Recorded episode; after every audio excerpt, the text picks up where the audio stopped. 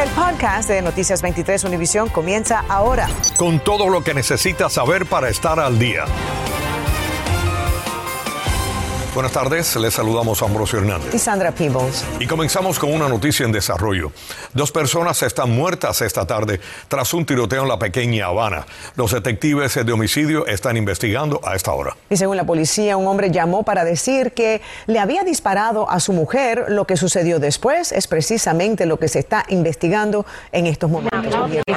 Gracias, saludos para ustedes y buenas tardes. Algo increíble ocurre el mismo día de San Valentín. Como ustedes no los acabaron de contar, un hombre llamó al 911 y le informó a la policía que le había disparado a su mujer. Cuando llegaron las autoridades, intentaron entrar a la vivienda, se encontraron a una mujer efectivamente herida en el piso, pero de pronto un hombre comienza a dispararles. Es cuando, según la policía, los oficiales retroceden y comienza pues un altercado entre las autoridades y el hombre que desde el interior de la vivienda estaba disparando. Según la policía, los oficiales en un segundo intento logran entrar a la casa y se encuentran que el hombre ya estaba fallecido, muerto en el piso. Escuchemos directamente lo que pasó aquí de parte del jefe interino de la policía de la ciudad de Miami, quien estuvo aquí y ofreció estas declaraciones.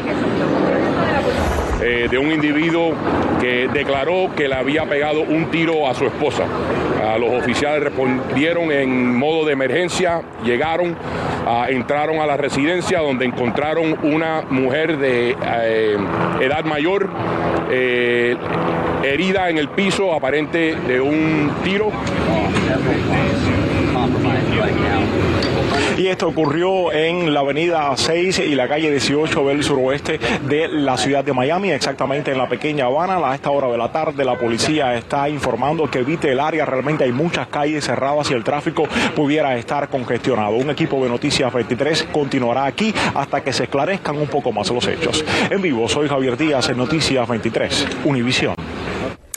Hoy se cumplen cuatro años de la masacre en la escuela secundaria Marjorie Stoneman Douglas y para recordar a las víctimas se realizaron varias actividades. En Washington, el padre de una de las víctimas mortales levantó su voz de una manera muy singular pidiendo mayor control de las armas, iniciativa que lo ha llevado a la cárcel. Jenny Padura nos tiene todo. Jenny. Así es, Sandra Ambrosio. Se trata de Manuel Oliver, el padre de una de las víctimas. Mientras le cuento que el día aquí ha estado, pues, eh, bastante emotivo. Como pueden ver aquí, las 17 víctimas mortales. Estamos en un parque de la ciudad de Parkland, donde las actividades en conmemoración a estas personas que perdieron su vida continúan. 17 palomas blancas en memoria de las víctimas mortales y una sentida vigilia donde Lori Alhadeff, madre de Alisa y miembro de la Junta Escolar de Broward, encendió una vela por el alma de su hija. Es muy doloroso. Fuimos a visitar a Elisa al cementerio esta mañana. Ella debería de estar hoy en college. Estudiantes, maestros y miembros de la comunidad llevaron a cabo diferentes actividades de recordación con el propósito además de fomentar el amor y la bondad a través del arte y la lectura. Pasar y tener un momento de alegría, de positividad cada vez que caminamos por la escuela. Es muy difícil, pero tenemos que recordar de vivir cada día como si fuese nuestro último día. Scott Beagle. En la escuela primaria Riverside, la superintendente Vicky Cartwright leyó los nombres de quienes murieron a manos del autor confeso del tiroteo, Nicolás Cruz, y guardaron un minuto de silencio. Le preguntamos qué se ha hecho para evitar otra masacre. Bajo mi liderazgo hemos aumentado las estrategias de seguridad. En un futuro cercano estaremos llevando a cabo un programa de chequeo al azar de las mochilas, refiriéndose a detectores de metales manuales. La madre de Joaquín Oliver, otra de las víctimas, considera que falta mucho por hacer y no solo a nivel escolar. control tiene que ir más arriba de un detector de metales. Su esposo Manuel Oliver, una de las caras más visibles en la lucha por el control de armas, se subió a una grúa frente a la Casa Blanca este lunes para llamar la atención del presidente Biden, quien según ellos no ha cumplido con sus promesas. La protesta terminó con su arresto. Desde que asesinaron a Joaquín, más de 200.000 personas han muerto por violencia de armas en este país desde que el presidente Biden está en la Casa Blanca, por lo menos 45 mil han muerto. Es decir, los números no han cambiado. No hemos aprendido absolutamente nada.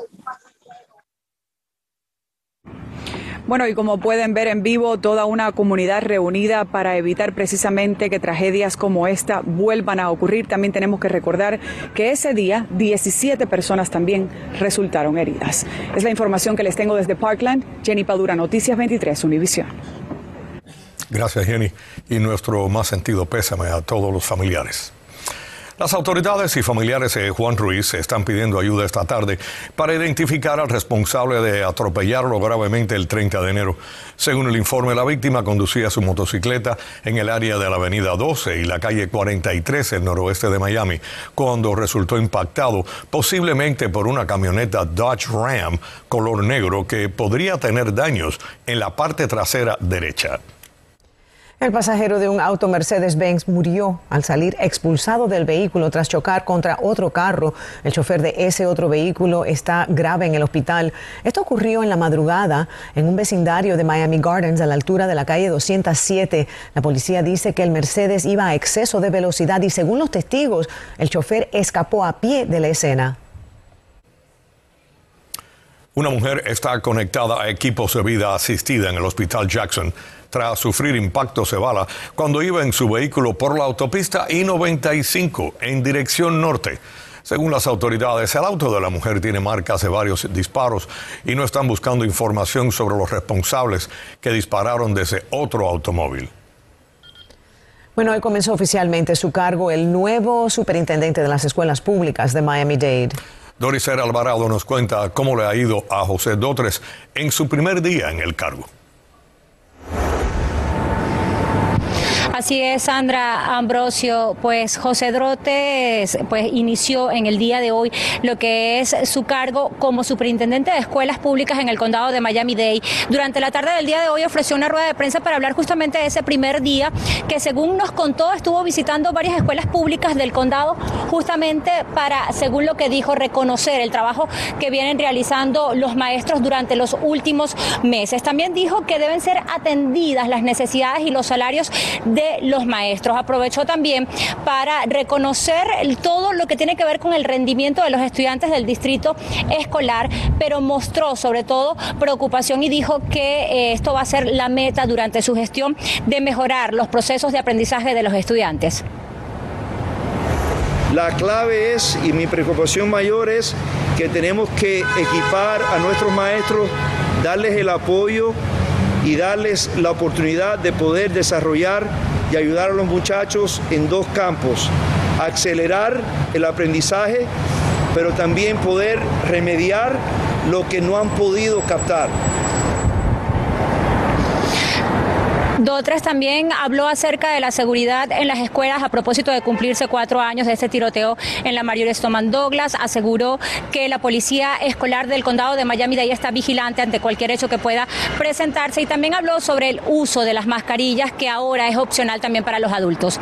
Es lo que tengo en vivo desde el downtown de Miami. Soy Doris Alvarado, Noticias 23, Univisión. Estás escuchando el podcast de Noticias 23, Univisión. Bueno, en estos momentos un adolescente de 14 años está en la cárcel por presuntamente apuñalar a otro jovencito en un parque de Hialeah. El muchacho se está recuperando de las heridas, pero su madre está alertando que se debe mejorar la seguridad en los parques de la ciudad de Hialeah. Tatiana Irizar nos cuenta. La policía arrestó a Víctor Manuel José, de 15 años, por presuntamente estar involucrado en el apuñalamiento que sufrió Antonio Caballero, también de 15, en los alrededores del Walker Park en Hialeah. El sospechoso huyó de la escena, pero luego fue localizado. Lo esperaron ahí en el parque, porque mi hijo camina por ahí todos los días a la misma hora. ¿Y habían varios? ¿Lo atacaron entre varios? Tres, entre tres. El joven fue trasladado al hospital Jackson y ahora se recupera en casa de las heridas que sufrió en un brazo, una mano y la espalda. Las autoridades no han especificado qué tipo de arma fue utilizada. Especialmente por las heridas, las puñaladas en la espalda. Se lo dio a mi hijo pues, cuando mi hijo eh, no les, eh, estaba de espalda a él y mi hijo estaba desarmado. Lo que ocurrió es que fue un problema de celos por una jovencita que al otro muchacho le gustaba y ella había aceptado salir con mi hijo el día de hoy, por el día de San Valentín. Antonio Caballero fue apuñalado en el lado oeste de este parque, el Walker Park, este domingo a las 2 de la tarde. Su madre plantea la necesidad de mejorar la seguridad de los parques de la zona. Angélica Pacheco fue candidata para concejal de Jayalía. Dice que este es un tema que le ha preocupado desde hace mucho tiempo. No hay ni, cámaras. A veces las cámaras sirven para prevenir este tipo de cosas. Yo creo que hay, hay muchas alternativas, muchas opciones que se pueden implementar para incrementar la seguridad, que, que, no, que no sean, que no requieran una enorme inversión. Yo soy una que viene con los niños y ya han habido muchos incidentes también con los niños. Dejan um, racer ahí y ya mi niño se cortó también. creo que es mala seguridad con los policías o cámaras también. Solicitamos una entrevista con el alcalde Esteban Bobo para saber si hay planes para mejorar la seguridad de los parques en Jayalía. Los mantendremos al tanto. Tatiana Irizar, Noticias 23, Univisión. Gracias, Tatiana. La crisis en los precios de la vivienda tiene ahogadas a muchas familias que dicen que no encuentran a dónde mudarse. En su serie Rentas Imposibles, Erika Carrillo nos explica qué desató el alza en los precios del mercado inmobiliario. 6 mil dólares. ¿6 mil dólares? ¿Por esta propiedad? La necesidad de mudarse tiene a Joana Quintero en una encrucijada. Yo estaba en una propiedad de cuatro cuartos, cuatro años, casa grande y cómoda. ¿Pisos de madera? De lo que busca hay poco. Esta casa es cuatro. Y lo disponible está fuera de su alcance. Estamos hablando de 4.200 dólares. ¿Cuánto? Este mismo townhouse hace un año que estábamos buscando estaba alrededor de 3.500 y ahora está mil dólares más. Lo llaman el efecto pandemia y tiene en aprietos a cientos de familias en sur de Florida que ya no pueden con los precios y por primera vez exploran un cambio de vecindario o ciudad. Lo más cerca que me queda al colegio de mis hijos es Hialeah. Me fui para el área de Hialeah y los precios están igual que el Doral. Es impresionante que yo encuentre una propiedad en Hialeah en 4 mil, 4 mil 500 y 5 mil dólares. Pero es difícil porque finalmente la gente tiene sus hijos en ciertas escuelas, están acostumbrados a ciertos barrios. Cifras del último censo revelan que Florida recibió más de 220 mil nuevos residentes durante un año de pandemia muchos de ellos dispuestos a pagar de más y esto descontroló dramáticamente los precios. Tenemos personas de fuera, de California, de Nueva York, de todas partes que están poniendo ofertas incluso sin ver las propiedades. Debido a esto se rentan rápido, no tenemos la cantidad de inventario que necesitamos para la demanda tan alta que tenemos. A la escasez de inventario súmele otro fenómeno. Las rentas cortas han hecho que las propiedades en Miami sean muy apetecidas. ¿Para qué? Para organizarlas, arreglarlas y rentarlas. Tenemos un tema migratorio, un tema también de inflación, obviamente, y tenemos un tema de, del tema del Airbnb que se volvió muy apetecido. Y como ejemplo, no hay nada disponible de un cuarto, de una habitación listado a la renta actualmente en Kendall. De dos habitaciones hay uno, está en 2.400. Recientes estudios ubican a Miami con el mayor incremento de precios en Estados Unidos hasta en un 38%. Doral y Hialeah no se quedan atrás y muchos se preguntan quién puede parar esto. No tenemos control de renta. Lo único es mientras que tienes tu plazo de lease, tu, tu lease por un año, que es lo usual, en ese tiempo no te pueden subir la renta. Hemos visto en este año inquilinos que cuando han renovado le han subido 500, 700 dólares al mes. Cada apartamento es de un cuarto, pero... La familia de Marilyn Regueira posee propiedades de alquiler en Pequeña Habana y Chenandoah. ¿Cómo son los precios en una unidad como esta? Acá tenemos a 590 dólares. Nos cuenta que por primera vez en tres años se vieron forzados a incrementar el alquiler. 50 dólares y a veces en ciertos casos hasta solamente 20 dólares porque ha aumentado tanto los real property taxes no aumentaron en una de las propiedades de 18 a 30 mil dólares es un efecto dominó al que se suma una afluencia de inversionistas comprando para demoler o remodelar. El precio que están pagando los inversionistas es un precio bastante, muy bastante alto. O sea, algo que antes pagaba eh, quizá unos mil dólares, ahora la están aumentando a mil quinientos, mil seiscientos. Y empezar a ubicarse y organizarse, porque yo no considero que Miami vaya a bajar de, de precio en este momento, la verdad que no. Sin duda alguna, la clase obrera que vive de un salario se ha visto sumamente afectada, pero también los ancianos que viven con un cheque de retiro y sobre eso les hablaré en una nueva entrega. Erika Carrillo, Noticias 23, Univisión. Bienvenidos a la información deportiva. En un juego en el que la defensa se robó el protagonismo, los Rams se impusieron 23 a 20 a los Cincinnati Bengals para llevarse el Super Bowl número 56 jugando en su casa del Sophie Stadium de Los Ángeles, California. Cooper Cup fue el jugador más valioso y Matt Stafford, el quarterback de los Rams, tras 12 años sin siquiera ganar un juego en los playoffs, ahora le dio el segundo trofeo Lombardi a los Rams en la historia de la franquicia. El sábado en el FTX Arena, el Miami exhibió su mejor juego por los tres primeros cuartos del partido ante los Nets. Sin embargo, en el último periodo dejaron escapar una ventaja de 15 puntos cuando apenas faltaban 15 segundos, un solo punto era la diferencia a favor de Miami. Pero la sangre fría de Jimmy Butler con una canasta de oro faltando 22 segundos y la presión de la defensa encabezada por PJ Tucker y Kyle Lowry con un decisivo robo ya agonizando el partido garantizaron la victoria de 115 a 111 para un Miami Heat que continúa en la cima del este. Ernesto Clavelo Deportes 23. Muchas personas están buscando a su media naranja a través de las redes sociales, pero algunas han perdido miles de dólares en busca del amor ideal. Y muchos lo están haciendo en estos momentos mientras nosotros les informamos y Mario Vallejo nos tiene una alerta en este Día del Amor y la Amistad y nos dice cómo evitar caer en las garras de los llamados estafadores románticos. 14 de febrero, Día de los Enamorados, una fecha idónea para alertarles sobre los nuevos datos de la Comisión Federal de Comercio que muestran que más consumidores que nunca reportan ser víctimas de estafadores románticos que usan algunas de las 1.500 aplicaciones de citas. Los consumidores informaron al FBI haber perdido 547 millones solo en 2021. Muchas veces en Instagram les piden toda la información y y después le mandan, dicen que le van a mandar dinero y, y nada, son estafados.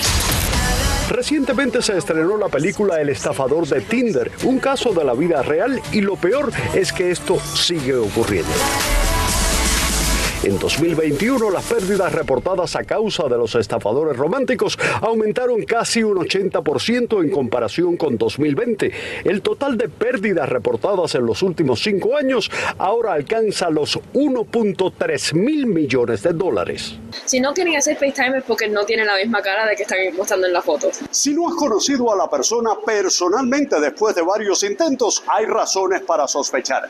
Aquí tengo algunas recomendaciones que está haciendo el Buró Federal de investigaciones. Tenga mucho cuidado con lo que publican los estafadores. Pueden usarlo compartido en las redes y los sitios de citas.